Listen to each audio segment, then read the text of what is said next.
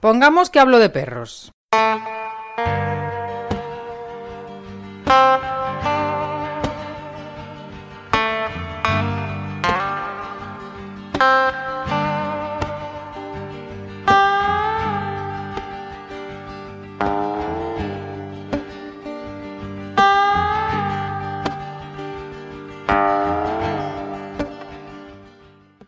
David Bejarano es un claro protector de la labor de las protectoras y refugios en España. Lamenta mucho que tengan que hacer esa labor y aboga por una tenencia responsable de nuestros perros. También es una persona que cree que deberíamos ya empezar a mostrar nuestra molestia cuando profesionales del sector em, por ejemplo, dicen que se puede usar herramientas aversivas cuando tratamos con nuestros perros. Y también le gustan los cachorros. Sí, sí, le gustan los cachorros. Eh, y así me parecía interesante hablar con él. Y hemos hablado de cachorros, de protectoras y de collares eléctricos. Con todos ustedes, David Bejarano de Can Avispado.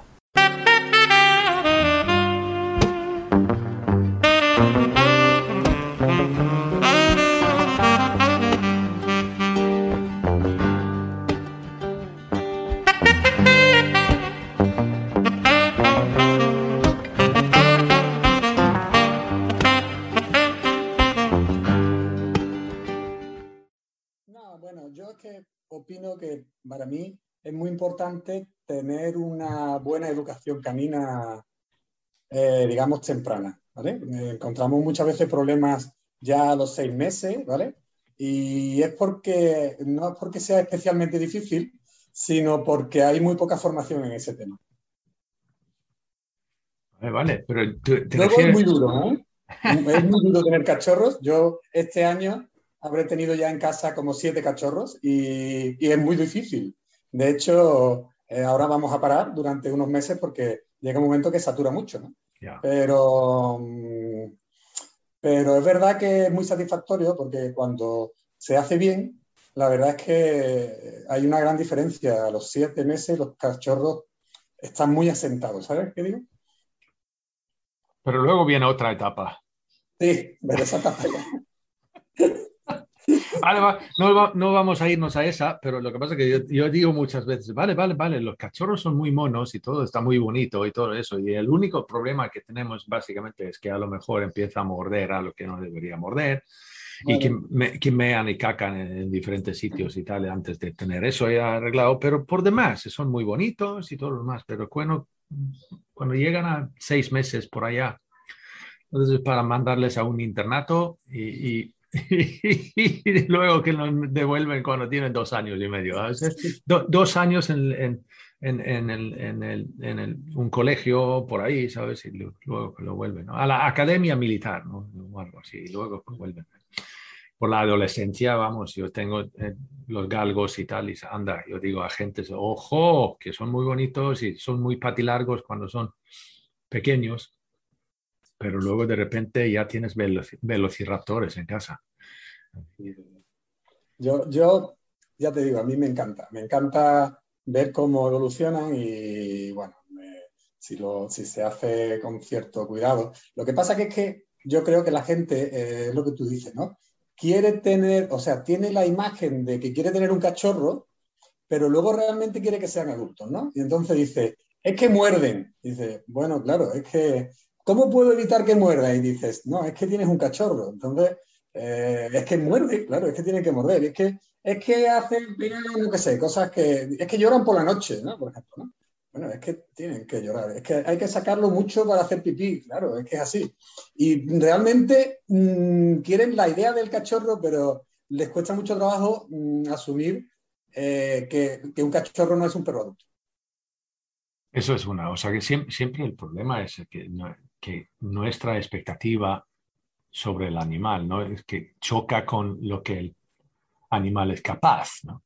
muchas veces. O sea, que queremos que haga cosas que no simplemente no puede hacer. Y luego hace cosas que no, porque es una necesidad que nosotros vemos como un problema. Pero es que no es que... Muy bien dicho, porque una necesidad, yo creo que, que lo he escuchado en un programa tuyo, eso. una necesidad que hay que cubrir. Exacto.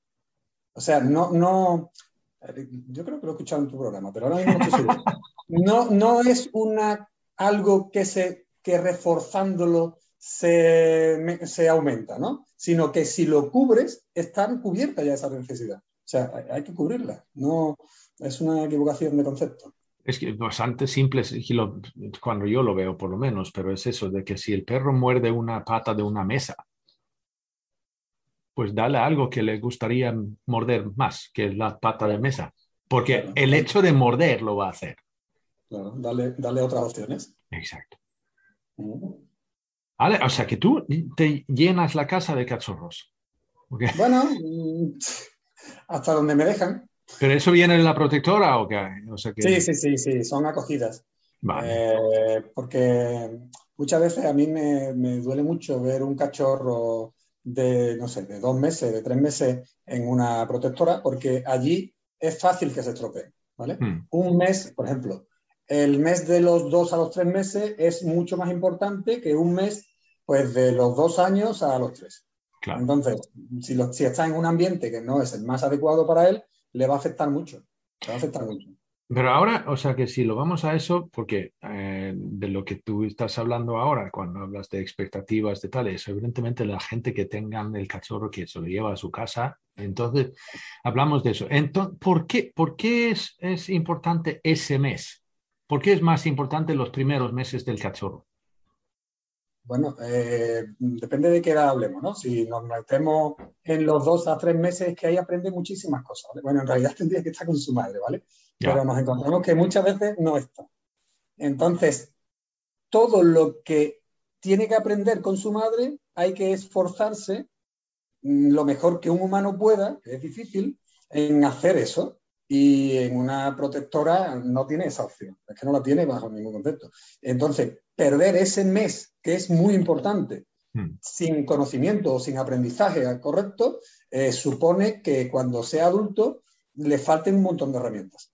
Eh, de dos a tres meses, de tres a meses, de tres a cuatro meses igual. ¿no? Cuando ya tiene dos años, de los dos meses, de los dos años, de los 24 meses al 25 mes, ahí no hay tanto aprendizaje, o por lo menos no es tan importante como del dos al tres meses, de tres a cuatro meses. Entonces, mm, es muy importante saberlo hacer bien cuando uno tiene un cachorro. Si quieres tener un perro adulto, mm, mm, a mí me gusta decir la palabra equilibrado, aunque lleva a equívoco, porque tú puedes tener un perro de dos meses mordiendo como un loco y estar equilibrado, porque es lo que le corresponde hacer con dos meses. No, porque está equilibrado por la edad que tiene. Claro, está muy equilibrado. Sí, sí. No, yo te puedo, o sea, confirmar lo que acabas de decir, la importancia de la mamá realmente, ¿vale? Porque yo no creo que lo hice terriblemente mal, a lo mejor no lo hice perfectamente bien tampoco, pero no lo hice tan mal. Porque yo tengo uno aquí que me vino, o sea, de una semana, diez días eh, de edad.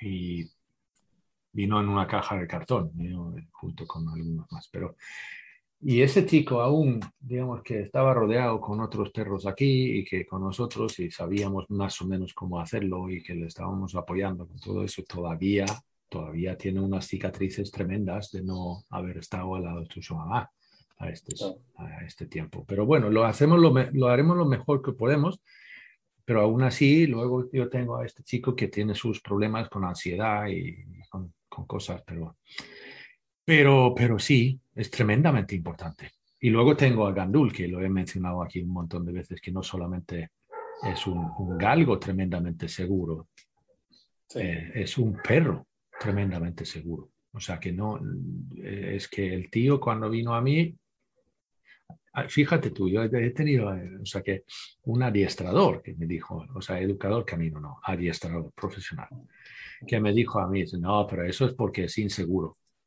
O sea, porque no, porque no le interesaba la salchicha que le estaba ofreciendo, por ejemplo. Es que no, porque no, no se atreve a acercar a tu mano.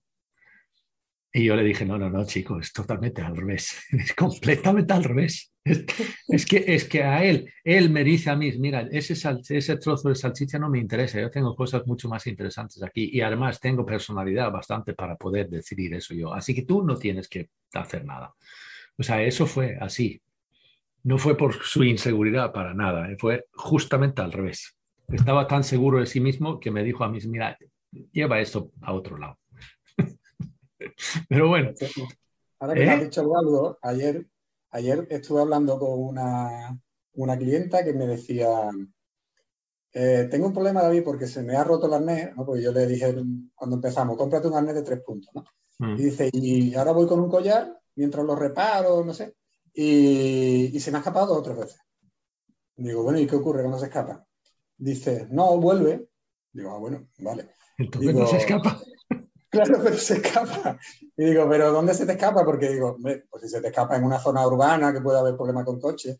Dice, digo, tienes que tener mucho cuidado con eso. Dice, no, si se me escapa cuando vamos a lo mejor a la playa o a los pinos, que quiere correr y se, y hace, eh, se, se, da la vuelta, se saca el collar y corre. Y digo, ¿y entonces qué hace? Va, viene, dice, no, va, se va lejos, vuelve. Y bueno, pues, vale, eh, es grave, pero no mucho. Sabe soltarse el collar, arregla cuanto antes el arnés pero bueno, no es tampoco importante. Pero Lo digo porque muchas veces se dice que los galgos son escapistas y es más, muchas veces es miedo nuestro.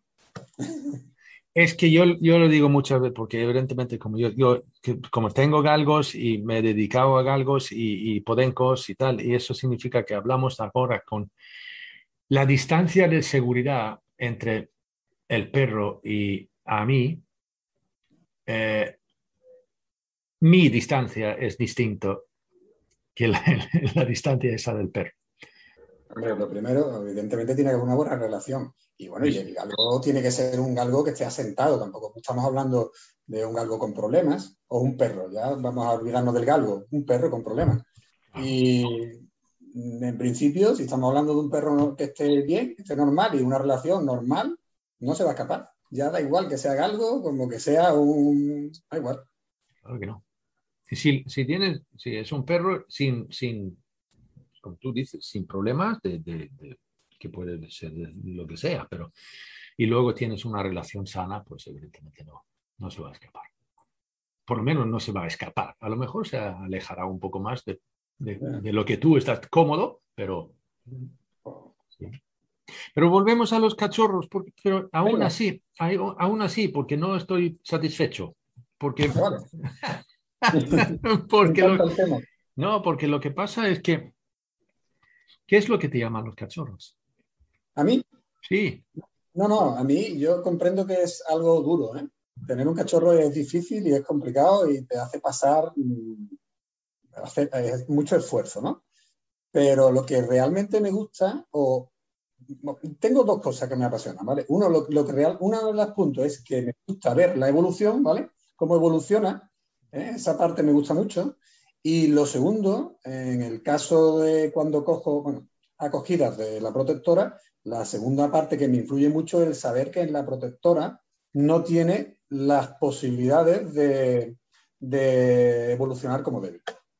¿Vale? Y entonces eso a mí me duele mucho, dejarlo allí diciendo, joder, un cachorro de dos, tres meses, cuatro, da igual, y saber que va a estar allí dos meses, por ejemplo, ¿no? Porque mm. hay veces que llegan incluso más chicos, ¿no? Pero más chicos ya es súper duro, porque eh, es muy difícil sustituir a una madre eh, con, un cachorro de un mes, eso es casi imposible, eso es eso es súper difícil. Pero bueno, por lo menos dos meses ya puedes intentar hacerlo medio bien, ¿vale? Eh, con la madre, pero bueno, ya ahí tienes alguna opción de, de que no se te estropee demasiado. Pero entonces, dejarlo en la protectora para mí es muy duro. Y luego la otra cosa es que me gusta. Me gusta ver cómo evolucionan, cómo salen bien. Me gusta eh, seguir luego, tener un pequeño seguimiento de los adoptantes y ver qué tal ha ido. Eso me gusta, todo eso me gusta. Ah, muy bien. ¿Qué deben tener en cuenta los primeros meses? Bueno, voy a hablar cuando un cachorro de dos meses, porque ahora, o sea, que pueden perfectamente venir a su a casa con dos meses, con lo cual, ¿qué, qué, cómo deben, digamos, si empezamos con eso, cómo deben comportarse los humanos con un cachorro de dos meses en casa? Mm. Un cachorro de dos meses, lo primero que hay que trabajar con él es la calma. ¿Vale? Nada más. O sea, es lo básico, ¿vale? El perro tiene que tener mucha calma en la casa, tiene que tener vivir en una zona que sea muy tranquilita, que no haya muchos estímulos, ¿eh? y así cuando empiece con los bocados, que la gente dice los bocados y tal, pues los bocados serán a unos niveles aceptables para un humano. Ahora, si tú llegas con el cachorro, empiezas a cogerlo en brazos, empiezas a darle besitos, empiezas a moverlo para acá, moverlo para allá, no dejarlo casi ni andar por el suelo a su, a su ritmo y a prestarle demasiada atención, llamarlo, eh, todo eso le perjudica a él y perjudica la relación. O sea, el cachorro, no quiero decir que no se acaricie ni que no haya contacto, pero todo tiene que ir con mucha calma. ¿Vale? Eso con dos meses. Con tres meses igual, con cuatro meses igual, ¿vale? La calma tiene que estar siempre presente, pero bueno, con dos meses básico. ¿vale? Luego empiezan los problemas de que hay que ver el daño que hace cuando muerde, Y entonces lo que hay es una excitación excesivamente alta y todo lo hace con mucha intensidad. Luego tiene que tener, como todavía no sale a la calle, no debería salir más allá del portal de la casa, porque no hay vacunas, entonces debe de tener muchos objetos que morder. ¿Por qué? Porque está en una fase en la que debe de explorar con la boca mordiendo, rompiendo, oliendo otra vez lo que acaba de, la fibra que acaba de romper, volviéndola a romper, probándolo y dándose cuenta que no es comestible, ¿eh? que mucha gente dice, se comió un pañuelito, sí, es que se lo tiene que comer, pero igual que se lo come un bebé, ¿vale? Y aprende que los pañuelos no se comen, o sea, es que es así, y, no, y, deja de comérselo. Ahora tú le quitas el pañuelo, le quitas el pañuelo, le quitas el pañuelo, y dice, se come todos los pañuelos que encuentra. es que le has creado un interés por ese pañuelo se lo hemos potenciado nosotros. Entonces le tenemos que dejar cosas que muerdan, lógicamente las que nos interesa que muerden, ¿no? No le vamos a poner la alfombra tejida a mano de nuestra abuela. Exacto. La alfombra de 300.000 euros que tenemos ahí, ¿no? claro, hay que tener un poco de, vista, ¿no? Con lo que le dejamos, ¿no? Pero bueno, que tiene que morder. No, no, eh, el cachorro está equilibrado con esa edad si está mordiendo. Mm. Luego, ideal sería que tuviera otro cachorro al lado, eso es muy duro también, eso ya es la leche. Tener dos cachorros ya es para, para morirte. Y luego también si hay posibilidad de que haya perros adultos equilibrados, pues ya es, estamos ya hablando de lo ideal. Cuando nos llevamos un cachorro y hay perros adultos, pues realmente hay que proteger al perro adulto. Parece un poco raro, pero es así. Porque eh, puntazo, puntazo. sí. sí. Es que es así, porque el perro, el cachorro molesta muchísimo, es insoportable para el perro adulto. Muchas veces decimos, le ha gruñido, y, es que le tenía que gruñir, porque es que si no, ¿qué hace? Si es que ya, ya se ha tirado encima del perro mientras él dormía cinco veces en diez minutos. Entonces, muchas veces hay que proteger un poco al perro. Y bueno, eh, llegan los tres meses y vas a salir a la calle. Tú me paras ¿eh? cuando quieras. No, no, no, no, sí. Lo único que yo puedo decir es eso de que cuando estamos muchas veces el problema como tú acabas de tocar, o sea que eso, que al cachorro cuando llega a casa lo solemos, lo solemos, porque yo también fallo en ello, eh, solemos sobreestimular al perro, al cachorro. Eso es un fallo nuestro. Y allí yo suelo decir a clientes y, y míos de que sé aburrido. Sí. Sé aburrido con tu, perdón por decirlo así, porque tú quieres ser alegre y quieres ser algo interesante y todo lo demás, pero no, sé, o sea, que en el principio, hasta que el cachorro se siente en casa, que siente bien contigo y tal, sé aburrido, solo estés allí. Y, cero exigencia, es un cachorro. Vamos a olvidarnos del, del siéntate, del plus, del, del, quieto mientras te doy de comer. Vamos a olvidarnos de las exigencias. Eso, todo eso perjudica, perjudica al cachorro perjudica que, digamos, aprenda lo que tiene que aprender, ¿vale? da igual que aprenda el sienta ahora mismo. Perjudica lo que tiene que aprender y perjudica la relación. Todo, perjudica todo en general. Entonces, cero exigencia, mucha calma, eh, digamos, calma, el ambiente muy calmado y la forma en que lo tratamos, que sea con calma, caricias muy suaves, mm, mm, sin pasarnos, mucha compañía, poco contacto. No, no, no, o sea que es por ejemplo, o sea que en vez de, a lo mejor, en vez de sentarme en el sillón a ver la tele, me pongo un cojín en, la en, el suelo y me siento a ver, ver, la tele en el suelo y no tengo que hacer nada más porque estoy con el cachorro sin interactuar directamente con el cachorro. Pero el si él quiere, vendrá y se pondrá encima tuya o al lado o una pata te tocará un poquito. Sí. Lo que él necesita, lo que él solicita es lo que necesita. Lo que le demos de más de lo que te está solicitando, nos estamos pasando. Eso sobra.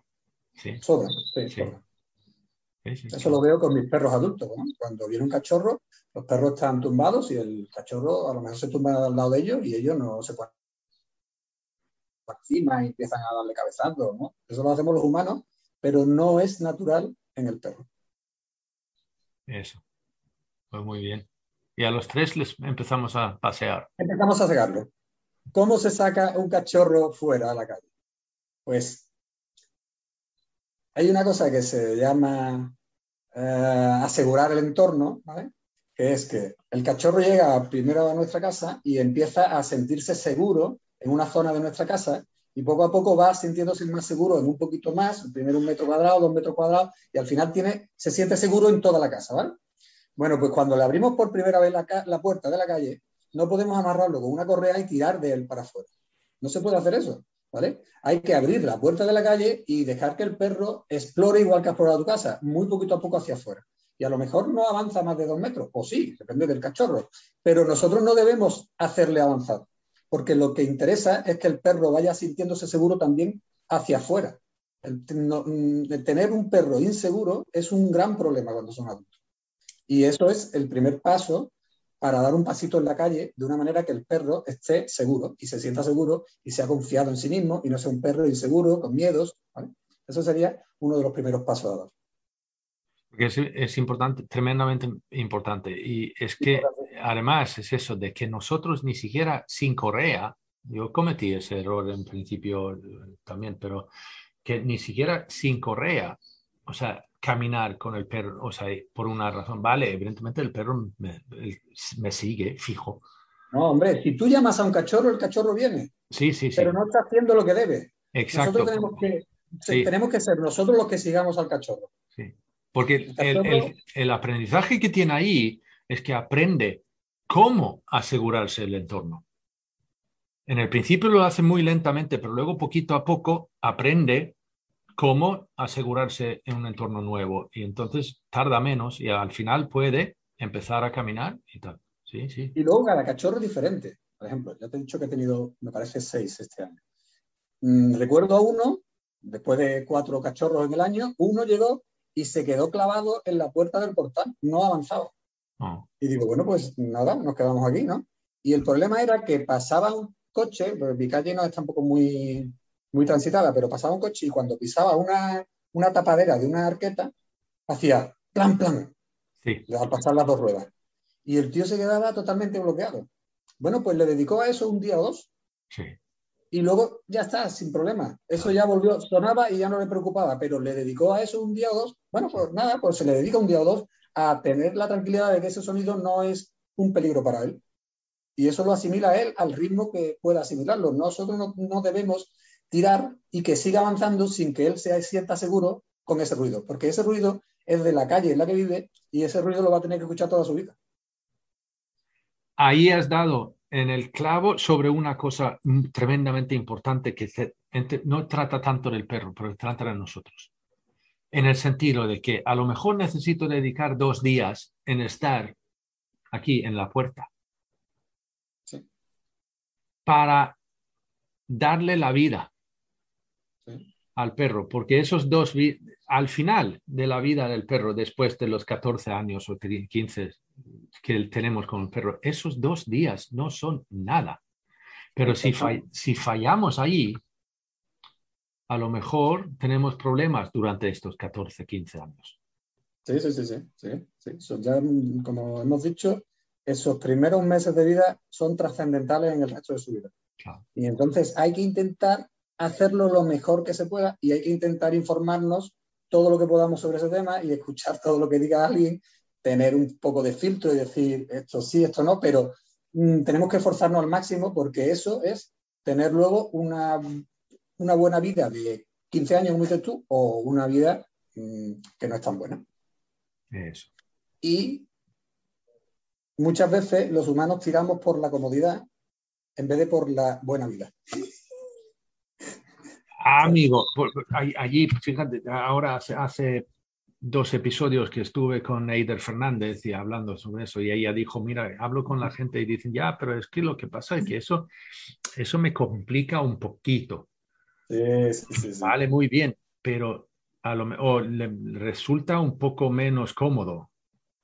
Eh, y tal, vale, eh, dice, como dijo Eider, vale, puede ser que a ti te resulta un poquito más incómodo, pero a tu perro le resulta un poquito más cómodo. Así que a, lo mejor, a ver. Pero muchas veces una pequeña incomodidad te hace mejorar la vida. Es que, mm, Eso. es que la incomodidad de dos días, como dices tú, es una mejor vida de 15 años. No solo para el perro, para nosotros también, porque somos al final un, binomio. Hombre, clarísimo. Y luego es eso también.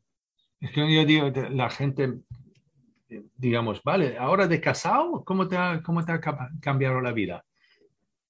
pues nada, porque vivíamos juntos antes, lo único que pasa es que ahora estamos casados, o sea que vivimos en la misma casa, vivimos todos, o sea que realmente no ha no, en nuestro día a día no ha cambiado nada, pero nada de nada.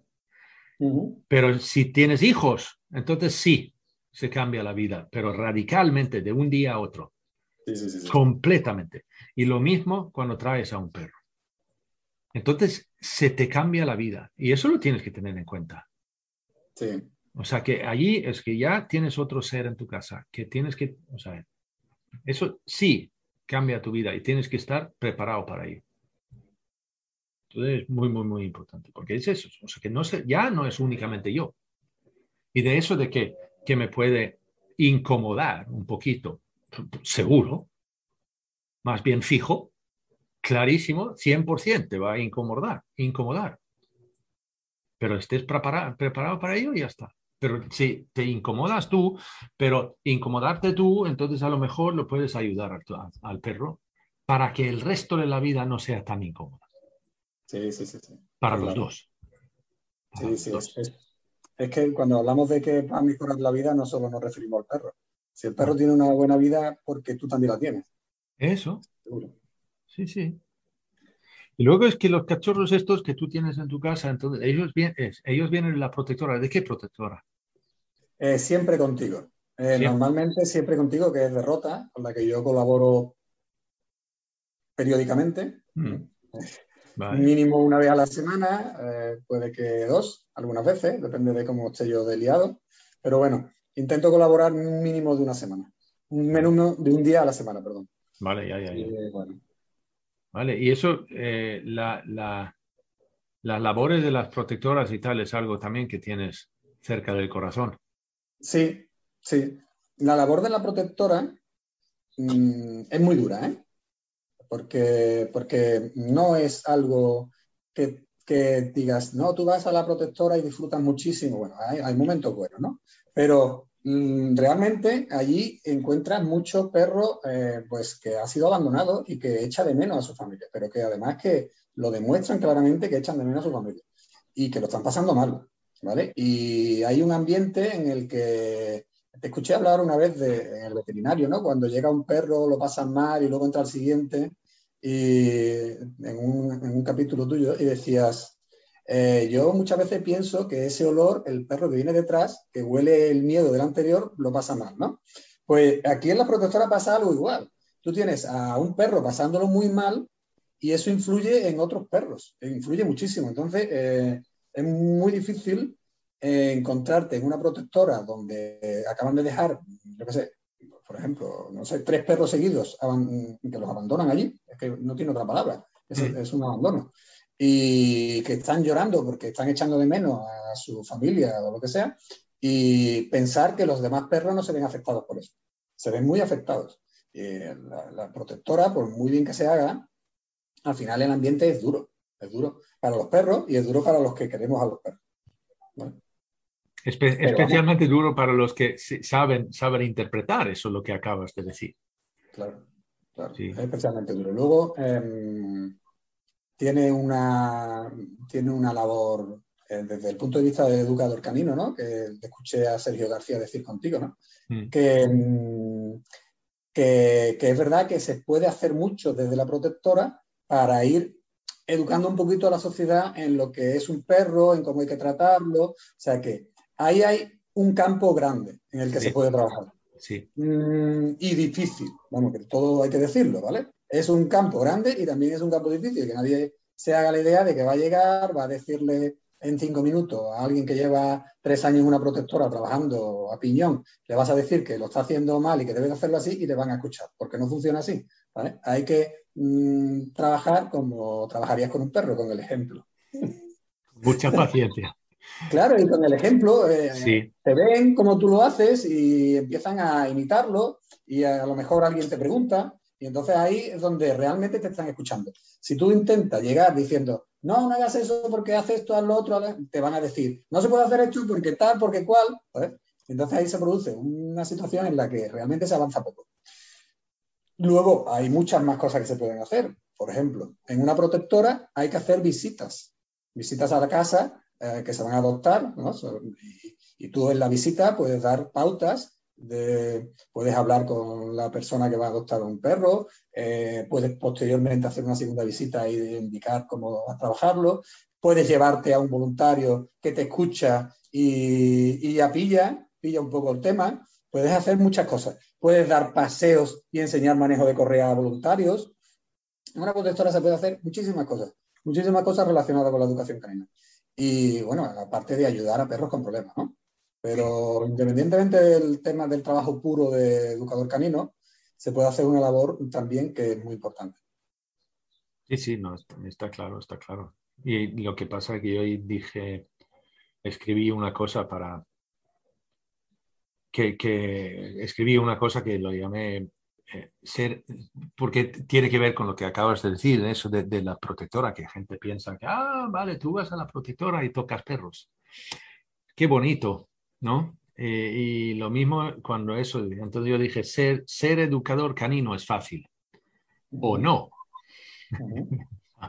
y lo que digo ahí es que es eso, la gente, ah, vale, o sea, que eres educador canino, oh, qué bonito, tú estás ahí tocando perros todo el día. Eh, eh, sí y no. pero también significa que a veces tocamos perros que son muy guays y que molan tocar, pero luego también nos toca perros que no molan absolutamente nada no, eh, hombre, perros muy difíciles. Sí, sí. Y hay perros que tienen unos problemas tremendos eh, que nos cuestan mucho. Em, no, no, no. No es, a veces no es bonito. yo, yo, es verdad lo que tú dices. Muchas veces ese tema sale porque yo suelo ir, por ejemplo, los sábados, ¿no? Y voy, bueno, los sábados voy seguro por la mañana y llego a mi casa pues a las dos y media. Y a lo mejor he quedado para almorzar con alguien y llego tarde, ¿no? Llego, al restaurante, pues, eh, bueno, tú sabes, eh, me esperáis, voy pidiendo. Bueno, llego, entonces, ¿y qué? Tú lo pasas allí muy bien y tal. digo, hombre, hay momentos buenos y momentos malos. Dice, qué alegría. Digo, hombre, a mí me gustaría que no fuera necesario en España que hubiera protectoras. hombre. Claro. O sea que yo estaría encantadísimo de que no fuera necesario. Pero bueno, la gente muchas veces lo ve de otra manera. Eh, lo ve como algo bonito. La protectora es algo bonito y, no, no lo es. No, no, no lo es. Como norma general, no lo es. Es un campo, es de cierto modo un campo de refugiados. Exactamente, eso es. Es eso. ¿Vale? Si lo queremos asimilar a algo, es un campo de refugiados. Mm. Y, y, claro, es que eso no es bonito para nada. Todas formas, hay protectoras mejores, protectoras peores, hay incluso protectoras que solo trabajan con casas de acogida, ¿no? Eso es otra historia. Eso es otra historia, ¿no? Pero la, generalidad no es esa. Entonces, bueno. Sí, sí. No, eh, eh, eh, mierda, perdí el hilo. en la protectora lo que suele haber es gente muy voluntariosa que intenta hacer lo mejor que puede. Lo que pasa es que es muy difícil hacerlo perfecto, porque mm, si, primero intentas cubrir las necesidades muy básicas, porque tienes que alimentar, tienes que eh, tener un equipo veterinario, tienes que tener eh, bueno, pues eh, resguardarlo, tienes que, tiene que haber una cierta seguridad, ¿vale? Cuatro o cinco cosas muy fundamentales, muy básicas, ¿vale? La cubres y dices, coño, pues yo tengo tanto dinero al mes, por ejemplo, ¿no? Y puedo cubrirlas para 15 perros y como me sobra, vamos a empezar a trabajar temas emocionales. Dices tú, ah, estupendo, vamos genial, vamos a empezar por ahí. Y cuando te das cuenta, eh, tú tienes tus 15 perros y te llegan tres perros a la puerta y, ya no tienes 15, tienes 18. Y empiezas a, bueno, ¿y qué quitamos? Y claro, la alimentación no la puedes quitar, eh, esto no lo puedes quitar. Entonces, mm, al final, eh, mm, ellos tienen que tomar decisiones muy duras de qué quitas. ¿Qué quitas? bueno, pues no quitamos nada, así que esos tres perros no los acogemos. No sé qué pasa con ellos, pero para no quitar nada, no metemos a esos tres perros. Entonces, son decisiones bastante difíciles y que al final o haces una cosa o haces la otra, pero ninguna es buena. Yo entiendo cuando veo comunicaciones de, gente que trabajan en protectoras. O sea, que yo tengo aquí, por ejemplo, los, la gerenta de, una aquí al lado que cada dos por tres pone alguna entrada en, en, Facebook, digamos, llorando, ¿no? O sea, lo entiendo, lo entiendo, porque si lo sienten, pues muy, muy, muy duro. Muy duro. Y como te decía antes, el tema de los olores, de todo es muy estresante allí. Esto, esto, esto aprovecho para sacar otro tema un poquito candente, ¿no? que es el tema de la esterilización. eso, eso es muy difícil de tratar, pero lo voy a aprovechar. Mira, Sí, por eh, favor, porque lo que pasa es que tengo que decir, por favor, porque lo como tú vienes de cierto modo del mundo de protectora, ¿no? Yo, yo también colaboro y tal, pero lo que pasa es que no soy de protectora. Bueno, yo te digo mi opinión, ¿vale? Sí. Yo estoy en contra de la castración por particulares, ¿vale? Eh, de la castración obligatoria a particulares. Voy a decirlo más, concretamente. Mm. Porque eso genera eh, puede generar muchos problemas, tanto de conducta como físicos. Entonces, es algo que el propietario debe de informarse y tomar la decisión informada, ¿vale? Y, analizar pros y contras y, bueno, es decisión que hay que pensarla bien, ¿vale? No debería ser una cosa obligatoria. Dicho lo cual, igual que te estaba diciendo que en las protectoras llegan los perros y lloran porque echan de menos eh, hay olores muy fuertes. En las protectoras, uno de los grandísimos problemas que tenemos son problemas de estrés. ¿vale? Mm. Las protectoras se producen, los perros están muy estresados. ¿vale? Entonces, en una protectora no es viable, si tienes 50 perros ¿eh? o más, porque por ejemplo nosotros allí tenemos más, si tienes 50 perros, no es viable tener 25 eh, machos sin castrar y 25 hembras en celo. No es viable. Eso no puede ser. ¿vale? No es viable. Donde cuando las protectoras castran no es por gusto, es que tienen que castrar. no es viable tener en un recinto mm, un 50% es, es, imposible, ¿vale? Porque en un sitio tan estresante, además, porque tú lo puedes tener en tu casa, pero en un sitio tan estresante es inviable. Entonces, eso hay que entenderlo y hay que aceptarlo y es como es. Sí, sí. Y luego hay otro tema que es el tema de las adopciones. Las adopciones se hace un cuestionario en el que, bueno, pues se intenta elegir el mejor adoptante eh, y, proponer el mejor perro posible para ese adoptante. Nosotros elegimos la mejor familia posible de entre una familia. Y o la rechazamos, que se rechazan las que no son adecuadas, o la elegimos, pero no tenemos opción de elegir entre muchas buenas opciones. Entonces, Tú no le puedes dar a un perro a una persona que viva, nosotros estamos en Rota, en Barcelona, que te ha parecido un adoptante maravilloso con la documentación que te ha mandado, que se le hace una visita, que se le hace todo lo que haya que hacerle, pero es un adoptante que está en Barcelona. ¿vale? Y cuando se manda el perro allí mm, y tienes un problema con este adoptante, eh, con este o con el otro, o con el otro o con el otro, tú ya no le puedes decir a la dirección de una protectora que lo entregues sin castrar porque te dicen que no, porque no, no te acuerdas lo que pasó en Barcelona, que luego hubo camadas, que luego no sé qué, no te acuerdas lo que pasó en, tal sitio, en tal otro. Entonces dice, no podemos entregarlos sin castrar, es inviable. No sé si, no sé si me he explicado. el punto de vista de la protectora. ¿eh? Y eso, por ejemplo, cuando yo publiqué mi, mi, opinión sobre esto, y allí digo que sí que entiendo el mundo de la protectora, pero no estamos hablando de eso. Como tú dices, tú, tú es, que, estamos hablando de obligación de castrar al particular, y eso yo estoy en contra, lo mismo que tú. Que luego, luego reconozco perfectamente el mundo de la protectora, porque lo he visto, he estado ahí y todo lo demás, y vamos a ver, o sea, que está clarísimo. Pero luego, aún así, creo que es muchísimo más importante en, el fondo, es que tenemos que educar a la gente a tener una tenencia responsable del animal. Es que no, es que no solucionamos ese problema castrar al perro. Sí, a mí lo que más coraje me da es que al final, si esto se hace obligatorio, lo van a hacer precisamente las personas que son responsables. Amigo. Entonces, no va a tener ninguna utilidad porque, porque las personas no responsables a día de hoy ni siquiera ponen chip. Van a castrar. Es que ni siquiera ponen el chip. Eh, yo vi un vídeo tuyo donde, digamos, mm, se ve que tenías la necesidad de vomitar y vomitaste porque habías visto una cosa de un profesional que yo diría que yo había visto exactamente lo mismo.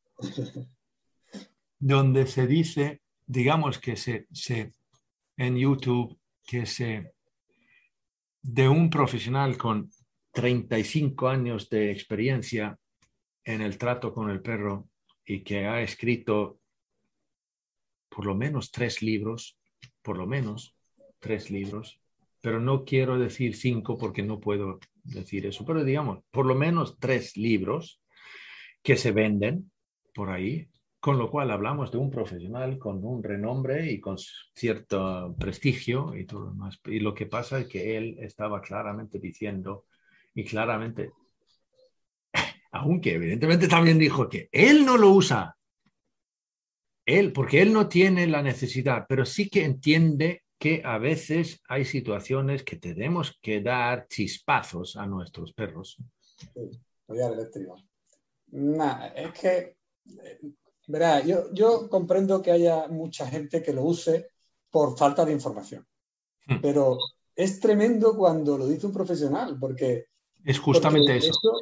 eso. es que no, no tiene ni pie ni cabeza lo que dice. Y luego además tiene un gran, un gran impacto en mucha gente. Oye, es que lo ha dicho fulano. Entonces yo no, no podía, me, me, me, me, dolió mucho mm, ver eso y por eso hice el vídeo, porque Mm, digo, bueno, pues tendremos que, habrá que contestar, porque esto no puede ser. Es que es una locura. Tú no puedes decir como profesional eso, porque hay mucha gente que te escucha y que se lo cree.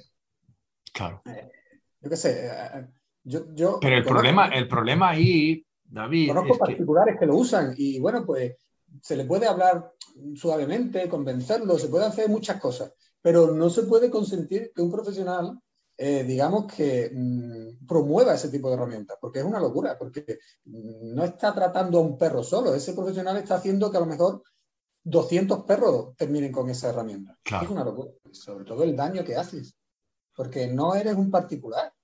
No, pero además, o sea que pero yo voy, voy, al fondo de esto también, o sea que usted tiene que empezar. Además, le damos motivos a personas que verdaderamente son mm, maltratadores.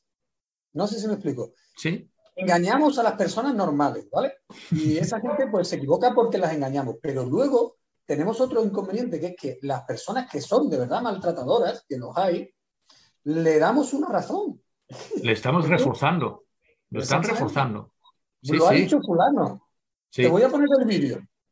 Claro, y luego ahí tenemos un problema también en, la legislación, lo toqué con, con ahora con Neider que cuando digamos que hay zonas en España donde el, uso de esto está prohibido, ¿cuál? Dime cuál, porque lo que pasa es que no, no está prohibido. Lo que está prohibido es causarle dolor físico o emocional al perro. Pero si yo argumento que no lo estoy haciendo, puedo perfectamente usar ese tipo de herramienta. Entonces sí que está justificado. Con lo cual, ahí sí que hay un problema en la legislación, porque realmente no lo hemos prohibido. Realmente, realmente, con la ley en la mano, ¿vale? España se ha acogido al Convenio Europeo de Protección de Animales, creo que se llama, y ese convenio ya, mm, bueno, en un par de artículos habla de que no se puede eh, dañar al perro.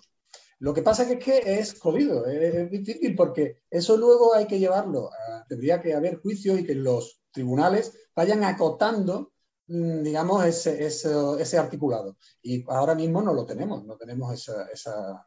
Todavía es esa parte, que acabas de tocarlo justo, porque se trata del Tratado Europeo del 87, eh, o sea que además es eso que lleva unos cuantos años ya eh, en vigor. Y lo hemos... acogido hace muy poco. ¿eh? Sí, sí, pero aún así lo hemos acogido. Pero ese tratado, como acabas de decir, el, el, el, convenio ese significa que no podemos causarle daño físico o emocional al perro. Pero eso es interpretativo. Es interpretativo como está escrito en ese tratado, en ese convenio. Está interpretativo todavía porque los países tienen que, regularlo con su propia ley. Eso te acoges y ahora, y, luego los tribunales tienen que ir, digamos, acotándolo. Pero aquí no se está haciendo. Aquí nos hemos quedado en, en la foto, por así decirlo. Sí, y lo que pasa es que, por ejemplo, el, daño, el daño físico, me lo vamos a ver. Raúl Hueso hizo el, vídeo suyo que dice, me cago en tu... Pues, joder, vale.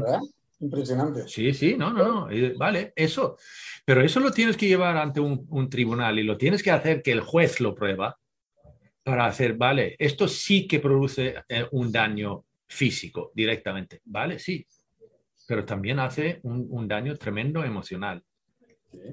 Y, esa parte, explicar eso a un juez que tiene sus estudios de, de derecho, que no tengo que por qué decir que no valgan, pero sí. El problema es que no tiene absolutamente ningún tipo de estudios, no tiene absolutamente ningún tipo de experiencia en el mundo, en el mundo de el, problema emocional que este tipo de herramienta puede implicar en un, en un, ser, no únicamente en un, en un perro, pero en un ser. El tipo de castigo que estamos aplicando, que ya no lo aplicamos a, seres humanos, por lo menos no en nuestro entorno o es que en nuestra sociedad, pero hace muy poco estábamos haciéndolo en, las aulas de los colegios. estábamos aplicando castigo físico, castigo emocional, castigo yo que sé qué, vale, de todas estas. Hombre, pero ¿por qué no lo estamos haciendo? ¿Por qué no lo estamos haciendo en las aulas? ¿Por qué no? pero lo seguimos haciendo a los animales. Es que, y eso es algo que tenemos que hacerles entender en la legislación. Eh, ahora, ahora, ahora va a cambiar la ley. Vamos a ver qué sale. Es que no lo sabemos. Desgraciadamente, perdón por decirlo así, pero yo creo que vamos a tener que luchar unos cuantos años más.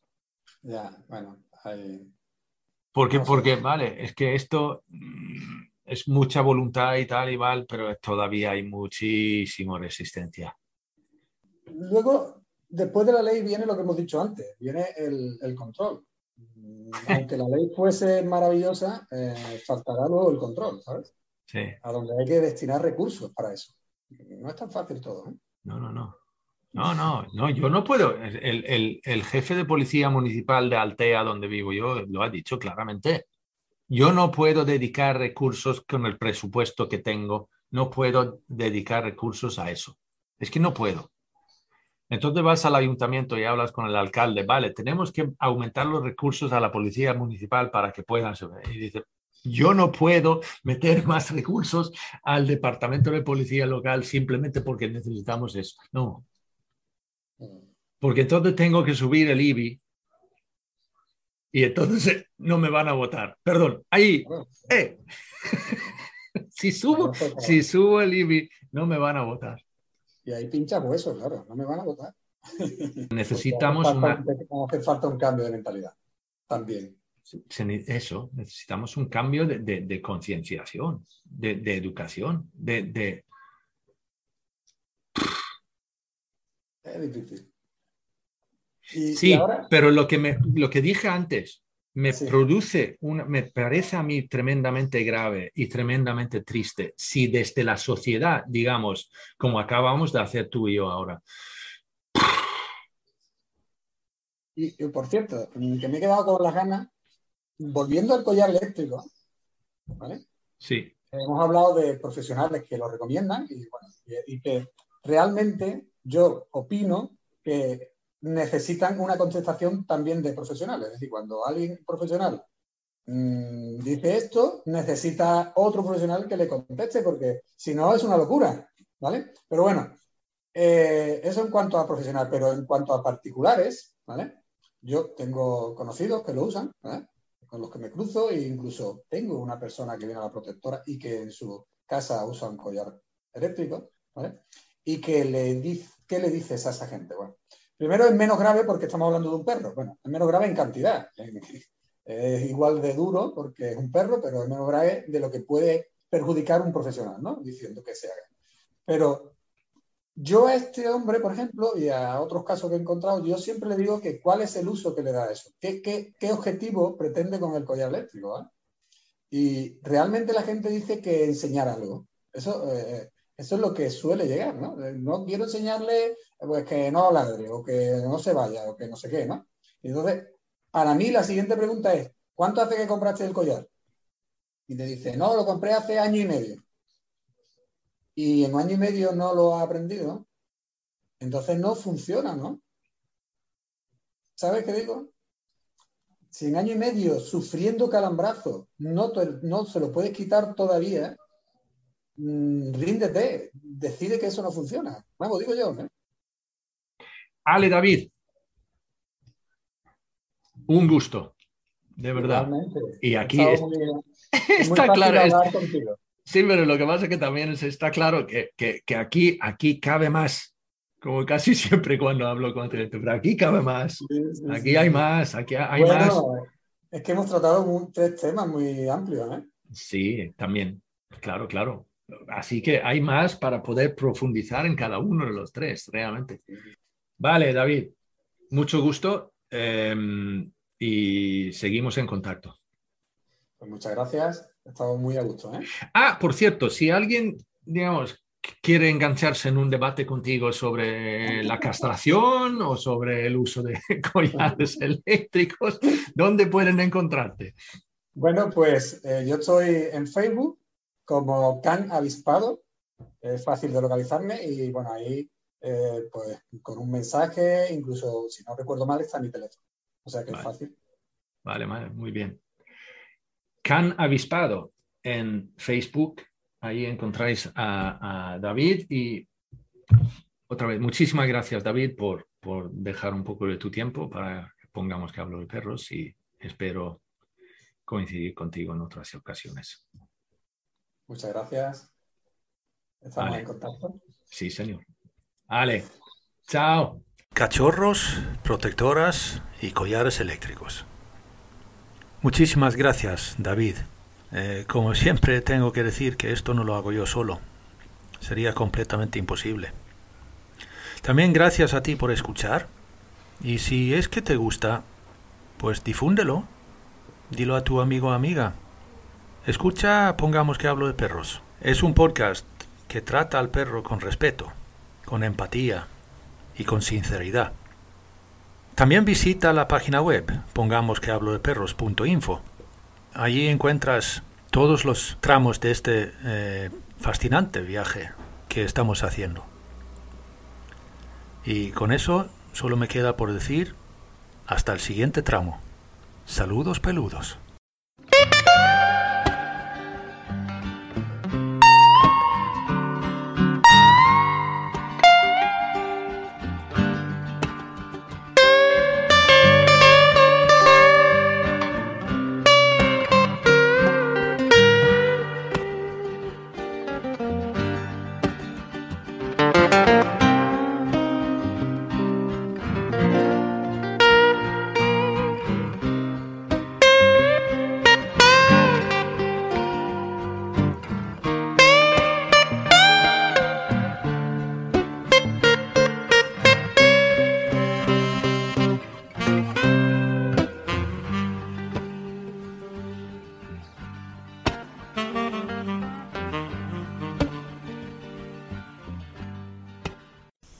Hablo de perros es un podcast producido y presentado por Jonas Tulin, de jonastulin.com. La parte musical viene por cortesía del dúo sueco Baba Blues. Y si tienes cualquier pregunta, sugerencia, idea o yo qué sé, simplemente quieres decirme algo, pues manda un correo electrónico a hola arroba pongamos que hablo de perros punto info.